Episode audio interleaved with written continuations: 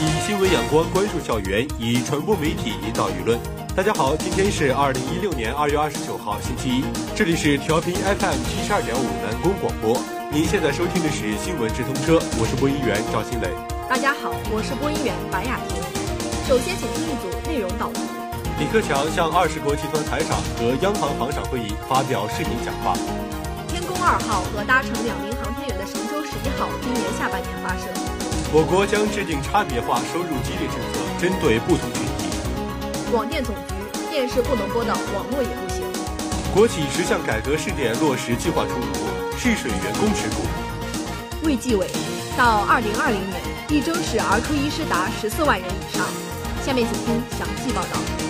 李克强表示，年内在杭州举办的 G20 领导人峰会将围绕创新、活力、联动、包容的世界经济主题，凝聚共识，推进合作，采取行动。G20 成员一是要加强宏观经济政策协调，在制定本国宏观经济政策时，既要考虑促进自身增长，也要考虑外溢性影响，共同维护和促进国际金融市场的稳定。二是要推进结构性改革，支持创新，放松管制，鼓励竞争，扩大开放，激发经济增长的活力。三是要完善全球经济金融治理，继续推动国际金融机制改革，完善国际货币体系，深化国际税收合作，构建更加公平、公正、开放的国际经济体系。李克强最后希望各方充分发挥 G20 作为国际经济合作主要平台的优势，为世界经济实现强劲、可持续、平衡增长做出不懈的努力。中国载人航天工程新闻发言人二十八号表示，我国将于今年中至明年上半年间组织实施载人航天工程空间实验室任务。目前，空间实验室任务各项准备工作正按计划抓紧开展。其中将有两名航天员组成神舟十一号飞行任务乘组，航天员正在进行任务训练。天宫二号空间实验室和神舟十一号载人飞船以及配套的两枚长征二号 F 运载火箭正在进行总装测试。全新研制的长征七号运载火箭正在进行总装。货运飞船已经基本完成研制工作，正在进行第一艘货运飞船天舟一号的总装测试。各类空间试验载荷已经完成产品生产和相关准备，文昌发射场、酒泉发射场测控通讯系统和着陆系统正按计划进行任务准备工作。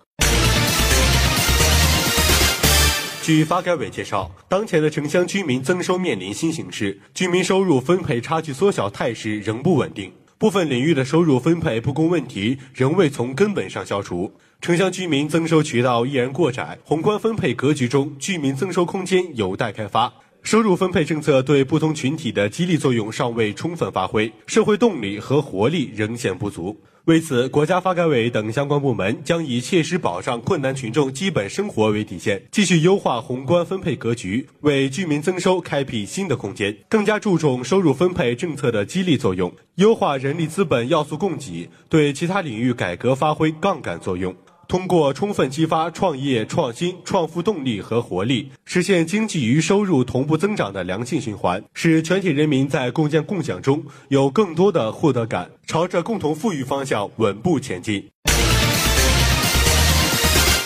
据媒体报道，在昨日举办的二零一五年全国电视剧年会上，国家新闻出版广电总局电视局司司长李金盛在主题报告中强调，今年。国家新闻出版广电总局将加强网剧和网络自制节目，并对网络剧审查作出一系列规定。国家新闻出版广电总局电视局司李金胜司长表示，对于网络剧具体管理思路和措施在研究中，包括将加强网剧全流程管理，线上线下统一审核标准，网站自审的审核员需要接受总局培训考核，自审后播出引发热议的剧目将会进一步由管理司专家审核团队审核总结。有意义的还会更进一步审议，启用二十四小时不间断的监看模式，对网络剧制作机构也有进一步的管理要求。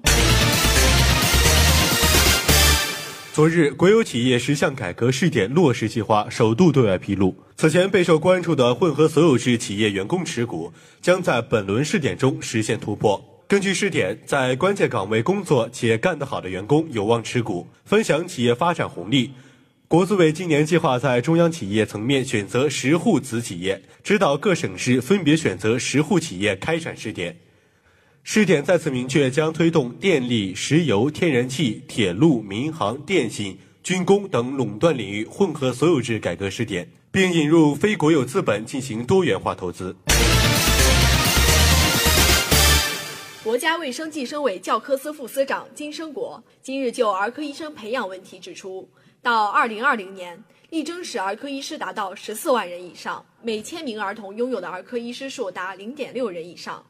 国家卫计委将针对儿科医疗保健不断增长的需求，采取更有力的措施来加大儿科人才培养工作的力度。一是继续支持配合教育部门，二是大力开展儿科住院医师规范化培训。三是在今年研究启动专科医师规范化培训制度试点。四是继续深入做好儿科专业继续医学教育，到二零二零年，力争使儿科医师达到十四万人以上，每千名儿童拥有的儿科医师数达零点六人以上，更好地适应人民群众对儿科人才队伍的需求。下面请听一组联播快讯。李克强主持国务院常务会议，确定进一步支持新能源汽车产业的措施。我国拟立法规定，从事深海海底资源开发应保护域内文物。最高法发布规定，海事案件类型增至一百零八项。广西将选派一千名以上科技特派员开展科技扶贫。国家体育场运营方鸟巢主场利用率达百分之八十以上。环卫工人三月二号可免费逛故宫，预约实行实名制。以上就是本期新闻直通车的全部内容。本期责编张家威，编辑赵新磊，播音员赵新磊、白雅婷。感谢大家收听，欢迎继续关注本台下午六点的有事大家谈和热点透视栏目。我们下周同一时间再会。